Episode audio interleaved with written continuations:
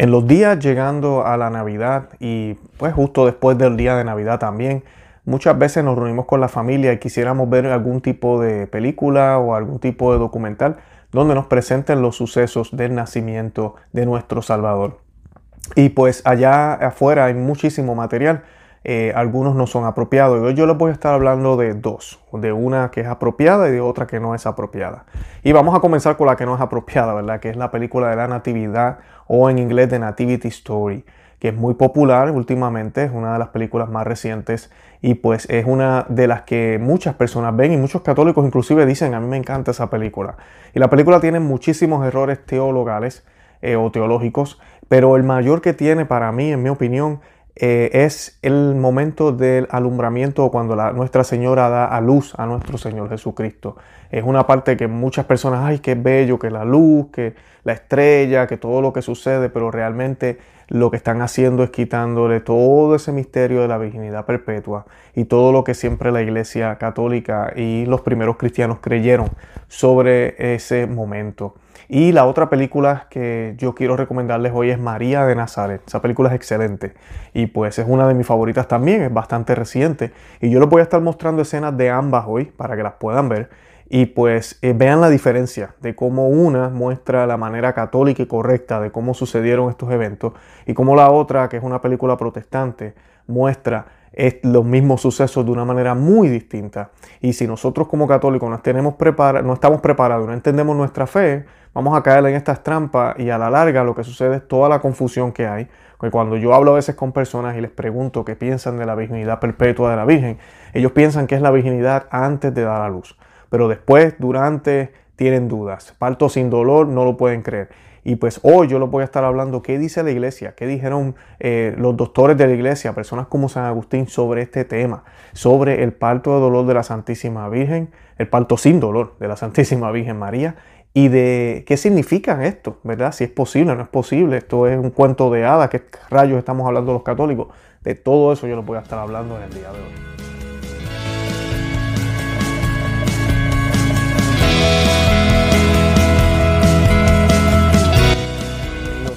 Conoce, Ama y Vive tu Fe. Este es el programa donde compartimos el Evangelio y profundizamos en las bellezas y riquezas de nuestra fe católica. Les habla su amigo y hermano Luis Román y quisiera recordarles que no podemos amar lo que no conocemos y que solo vivimos lo que amamos.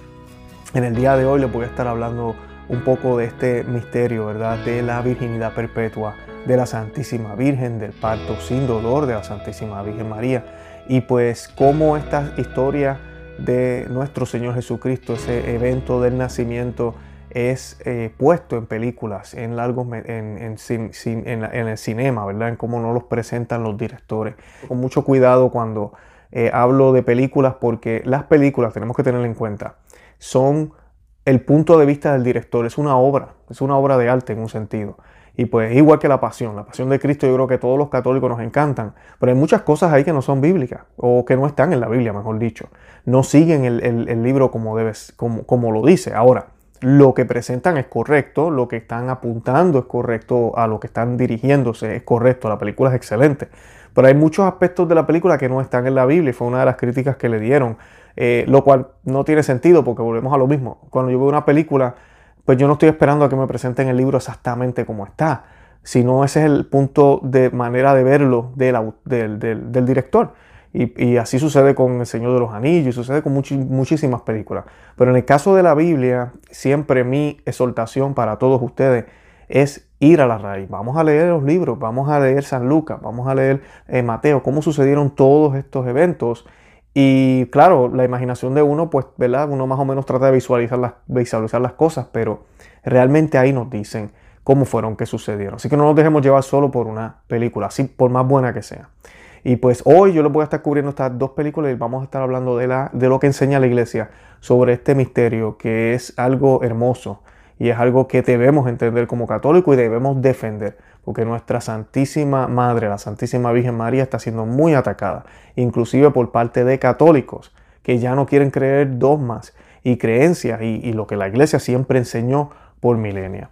Y antes de comenzar, yo quisiera eh, pedirles que Visiten nuestro blog cuando terminen de ver el video. Que le den me gusta a este video también. Mientras más me gusta le demos, más personas lo ven. También que lo compartan. ¿Ok? Compartan el video en Facebook, en Instagram, en Twitter, en todos los medios que puedan, en WhatsApp, para que las personas lo, lo, vean y se beneficien del material. Y además de eso, también les quería anunciar que estamos en Rombo, que es otra plataforma parecida a YouTube. Eh, si quieren seguirnos ahí, pues estamos en ese, en ese lugar también.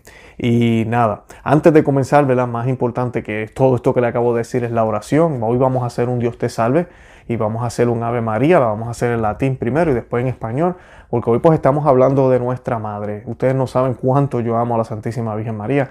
Ella es la que siempre me acompaña, la que está conmigo, la que ruega por mí, ¿verdad? Cuando yo digo Santa María ora pro nobis, estamos diciendo Santa María ruega por nosotros. Y fue la escogida por el Señor. A ella se le dieron gracias y, méritos, ¿verdad? Por, por la misión que ella tenía no por sus propios eh, esfuerzos, ni por, porque ella era mejor o porque no fue humana, no, al contrario, porque iba a ser la madre de Cristo, la madre de Dios. Y como iba a ser la madre de Cristo, tenía que ser un ser espectacular, un ser que nunca ha existido uno como ella.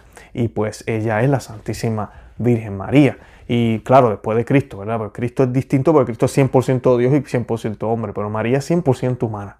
Y pues de, es la, la nueva Eva, es nuestra madre y pues eh, nada, tenemos que, que defenderla. Y esta oración la vamos a hacer en el nombre del Padre y del Hijo y del Espíritu Santo. Amén. Ave María, gratia plena, Dominus tecum. Benedicta tu in mulieribus benedictus fructus ventris tui, Jesus.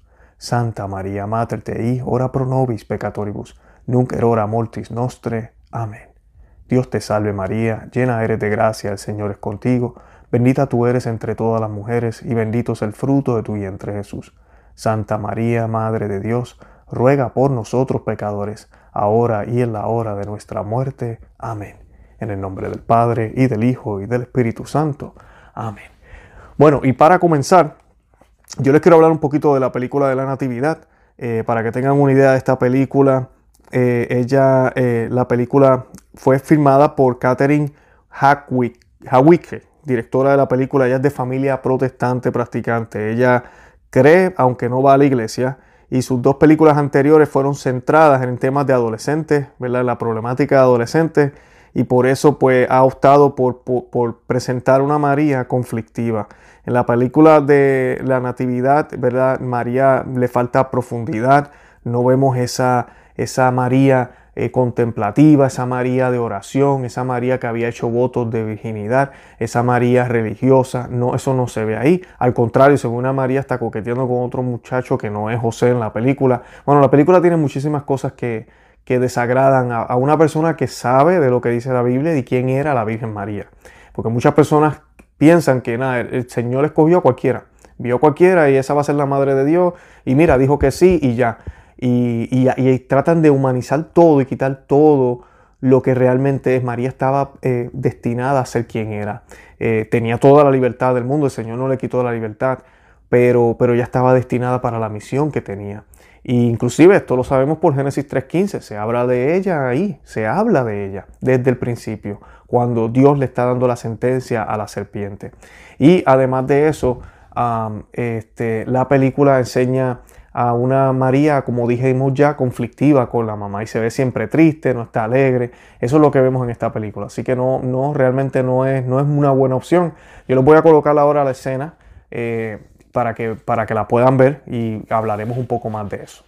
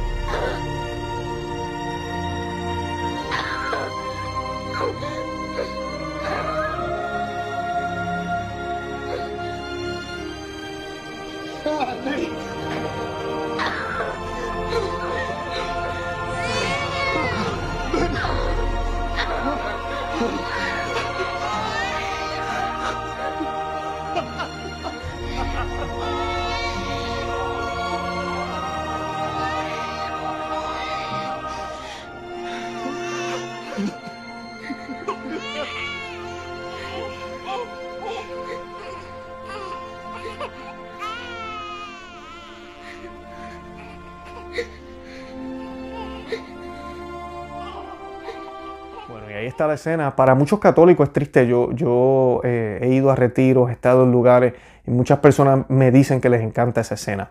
Y pues esto me confirma a mí lo que está, la crisis que estamos viviendo de falta de conocimiento, falta de verdadero catecismo, no conocemos lo que enseña nuestra fe. Y pues eh, lamentablemente esa no es la manera en que, en que la iglesia siempre vio estos eventos. Y para que tengan una idea, yo les voy a citar aquí ahora parte del magisterio, para que tengan una idea de cómo la iglesia siempre vio eh, el parto de la Santísima Virgen. Debemos que recordar que ella es la que caretameno, caretomene, disculpen, en griego, que significa la llena de gracia, la Gratia plena, como dijimos ahorita en el, en el Ave María. O sea que no hay espacio para pecado. Eso es lo primero que tenemos que tener en cuenta. Cuando eh, Dios le dio la sentencia a, Satanás, dijo que iba a crear enemistad entre, entre la mujer y, eh, y, la, y la serpiente, enemistad. El mínimo pecado, cualquier pecado leve, ya es amistad con el demonio. Tú y yo cuando pecamos, cualquier pecado leve ya nos ponen amistad con el demonio. O sea que la Virgen no podía tener ningún tipo de pecado ni tampoco podía cometer pecado, porque será la promesa de Dios. Este es Dios hablando. Muchos dirán, pero eso es imposible. Bueno, pues Él lo prometió. Y Él dijo que la, la, semilla, ¿verdad? De ella, la descendencia de ella iba a aplastar la cabeza. Y claro, está, está, hablando del Señor. Está hablando de Cristo. Y pues eh, María no cometió pecado ni experimentó tendencia alguna a pecar carecía de esa tendencia interna al mal que llamamos pecado original. Ese es el dogma de la Inmaculada Concepción que lo celebramos hace poco. El dogma de la virginidad perpetua de María nos enseña que María fue siempre virgen, antes, después y durante del parto. Los protestantes, que no sean liberales, creen en la concepción virginal de Jesús, como así también lo creen todos los otros cristianos, pero no creen en el parto virginal. Ellos creen que fue un parto normal y mucho menos piensan que María fuera virgen después del parto. Creen que mantuvo relaciones sexuales con José. Las palabras del profeta Isaías dicen que una virgen concebirá y dará luz. Esto quiere decir virgen después de haber dado a luz. Y esa parte, es muy importante porque uno lee el pasaje, que lo voy a leer ahora, y como que no captamos lo que él está diciendo. Las palabras del profeta dicen, una virgen concebirá y dará a luz. Y dicen las palabras de Isaías, mirad, una virgen concebirá y dará a luz un hijo, y su nombre será Emanuel, que significa Dios con nosotros. Esto significa que la virgen concibe y la virgen da a luz. Los cristianos siempre entendieron que daba a luz sin dejar de ser virgen, manteniendo su virginidad física intacta durante el parto. Y el, pasaje de Isaías es Isaías 7:14. La profundización de la fe en la maternidad virginal ha llevado a la iglesia a confesar la virginidad real y perpetua de María, incluso en el parto del Hijo de Dios hecho hombre. En efecto, el nacimiento de Cristo, lejos de disminuir, consagró la integridad virginal de su madre. Y esto está en el Vaticano II, Lumen Gentium 57. La liturgia de la iglesia celebra a María como la siempre Virgen, Lumen Gentium 52, y en el Catecismo de la Iglesia Católica, numeral 499. Si con el nacimiento de Jesús hubiera corrompido la integridad de la madre, no habría nacido de una virgen, y por tanto toda la iglesia profesaría falsamente que había nacido de una virgen. Adivinen de quiénes son esas palabras de San Agustín, como decimos en Puerto Rico, del caballote. Y tiene toda la razón, así mismo es. O sea, si, si María, María no hubiese permanecido virgen, entonces todo lo que estamos diciendo es falso y la profecía de Isaías no se hubiese cumplido. Por lo tanto, la enseñanza católica es que María dio a luz a su hijo primogénito sin la pérdida de su integridad corporal. Además, su parto fue sin dolor alguno y no le afectó lo anunciado a Eva. Parirás a tus hijos con dolor. Génesis 3:16. Esas fueron las palabras que le dieron a Eva y a todas las mujeres del, del mundo, ¿verdad? Básicamente, por el pecado. Pero eso no se le aplicó a María. Asimismo, el catecismo del Papa San Pío X habla de que el alumbramiento del Señor fue semejante a, un rayo de sol que atraviesa el cristal sin romperlo ni mancharlo. También otros antiguos padres de la iglesia compararon el parto virginal milagroso con la luz que atraviesa el cristal sin romperlo. Aunque a algunas personas les suena a poesía, pero quizás sea una expresión mucho más acertada de lo que ellos piensan. La luz, sabemos hoy, no son solo ondas de energía, sino también corpúsculos, algún tipo de materia, materia que atraviesa a través de otra materia sin romperla. También el Jesús resucitado entra y sale de lugares cerrados de forma misteriosa. El niño Jesús, con placenta y todo, debemos suponer, estaba dentro y luego estaba fuera. Y, es así como lo presentan en la película que les voy a recomendar, María de Nazaret, y voy a poner la escena ya mismo. Pero así como Él entró en el cuerpo de Nuestra Señora de una manera milagrosa, de eso yo creo que nadie tiene problema en pensarlo, no hubo contacto con hombre, no, no pasó nada que hiciera que Jesús entrara ahí humanamente, ¿verdad? Que, que se concibiera ahí humanamente. Asimismo, debemos creer que sale. Asimismo, debemos creerlo. Es un misterio. Nadie sabe realmente cómo sucedió. Y sabemos que sí, María tuvo su barriga y tal vez sintió sus incomodidades, pero no perdió la virginidad, no podía perder la virginidad. Esa era parte de la profecía. Sin embargo, el dogma de la virginidad perpetua no pide creer que el niño saliera limpio y reluciente. El dogma no dice que María no tuviera muchas o incluso alguna de las molestias preparto que cualquier mujer experimenta. No nos debe de extrañar que ciertos aspectos físicos ligados al posparto fueran milagrosos, ya que sería como las muchas otras curaciones milagrosas que presentan los evangelios. Y eso es importante, porque tenemos a un Jesús que es Dios, es Dios. Y como decíamos ahorita, Jesús ya ha resucitado, ¿verdad? Que ya manifiesta su divinidad completa él traspasaba paredes, puertas, de todo. ¿Por qué no es posible que haya salido del cuerpo de María sin corromperla de ninguna forma? Debemos de enfatizar que la virginidad perpetua de la Santísima Virgen está documentada de una manera implícita en las Sagradas Escrituras, en la Biblia. Los primeros santos y cristianos la creyeron y tenemos sus escritos. Y la Iglesia la ha declarado dogma. Además, tiene todo el sentido y era lo más conveniente para que no contradijera lo revelado por Dios. Y eso es lo que significa la virginidad perpetua. Hermana y amigo que me escucha, que posiblemente no lo sabías, pensaba la virginidad perpetua, así que María era virgen cuando dio a luz. No, pero la virginidad perpetua dice que fue, que era, ¿verdad? Antes, durante y después del parto. Nunca perdió la virginidad. Después de haber nacido Jesús, nunca la perdió. Y eso, esa parte es importantísima. Esa es la creencia que nosotros tenemos. Es lo que nos dijeron los primeros padres de la iglesia, es lo que siempre la iglesia creyó y tiene todo el sentido del mundo. ¿Cómo es posible que la Virgen haya dado a luz hijos y luego haya perdido la, virginidad? Sería ridículo. Eh, o, que esto es otra cosa, ¿para qué preservar la virginidad de ella al principio para que después la perdiera? Eh, hay tantas cosas, formas de mirarlo, que, que definitivamente tiene sentido de que, de que sí, de que ella no haya perdido la virginidad y que el parto de nuestro Señor haya sido milagroso. Definitivamente María tuvo al niño Jesús sin dolor. Los dolores sufridos por nuestra Madre en el Calvario fueron para acompañar a su Hijo en el plan de redención para la humanidad. Y estos eran necesarios para así poder darnos el ejemplo a nosotros de cómo debemos seguir a Jesús. Estos dolores no fueron consecuencia de su pecado, sino de la participación de la Madre en el Hijo. Nosotros también estamos llamados a sufrir en Cristo el calvario de la cruz que nos redime. Y esto es importante porque no estamos diciendo que María no sufrió, no estamos diciendo que María no sintió ningún tipo de dolor, pero cuál es el, qué es lo que está causando el dolor. El pecado o su participación en el plan de redención. Por eso se le llama corredentora. Mucha gente todavía no entiende cuál es el sentido de corredentora. estamos diciendo que ella murió en la cruz o que ella se, ella se redimió ella misma, no. Pero ella participó de una manera más íntima, más, eh, eh, más ah, vamos a decir, más profunda que nosotros, por más que nosotros queramos participar, porque ella fue la madre de Jesús, la madre de Dios. El sufrimiento de ella no se compara a nadie al ver a su hijo morir en la cruz.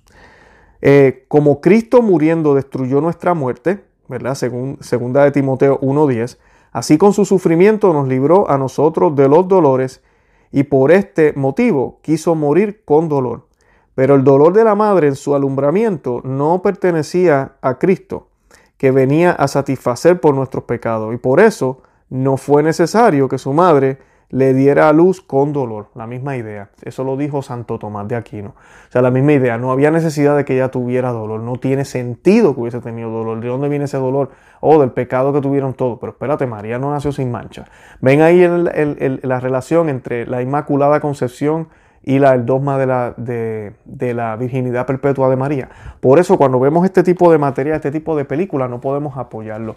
Y si usted la tiene, la película, y la ha visto múltiples veces, por favor, no la vea más. No recomiende esa película, ni se la enseñe a sus familiares y mucho menos a sus hijos. Ahora les voy a mostrar la escena de cómo debió, debió haber sido, o cómo más o menos este director se imaginó cómo fue el parto de la Santísima Virgen. Esta sí está correcta y esta sí es la película que yo les recomiendo. Se llama María de Nazaret. Nos resguardará del viento. Aparte de los animales, es todo nuestro.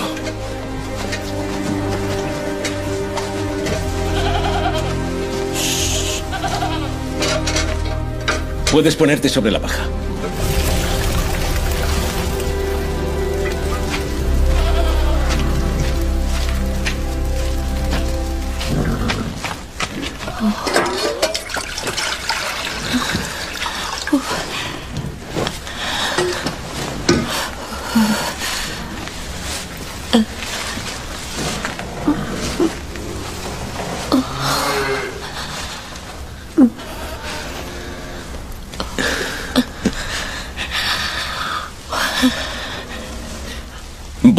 Más agua.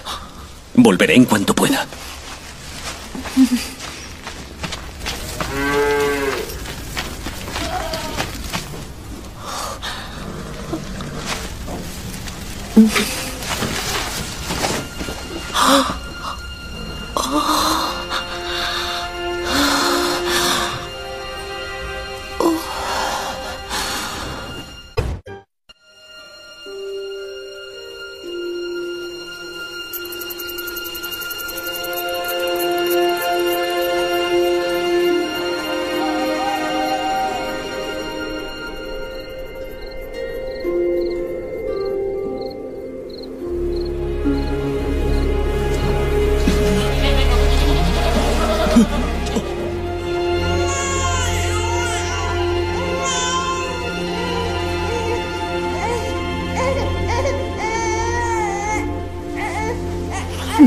经验。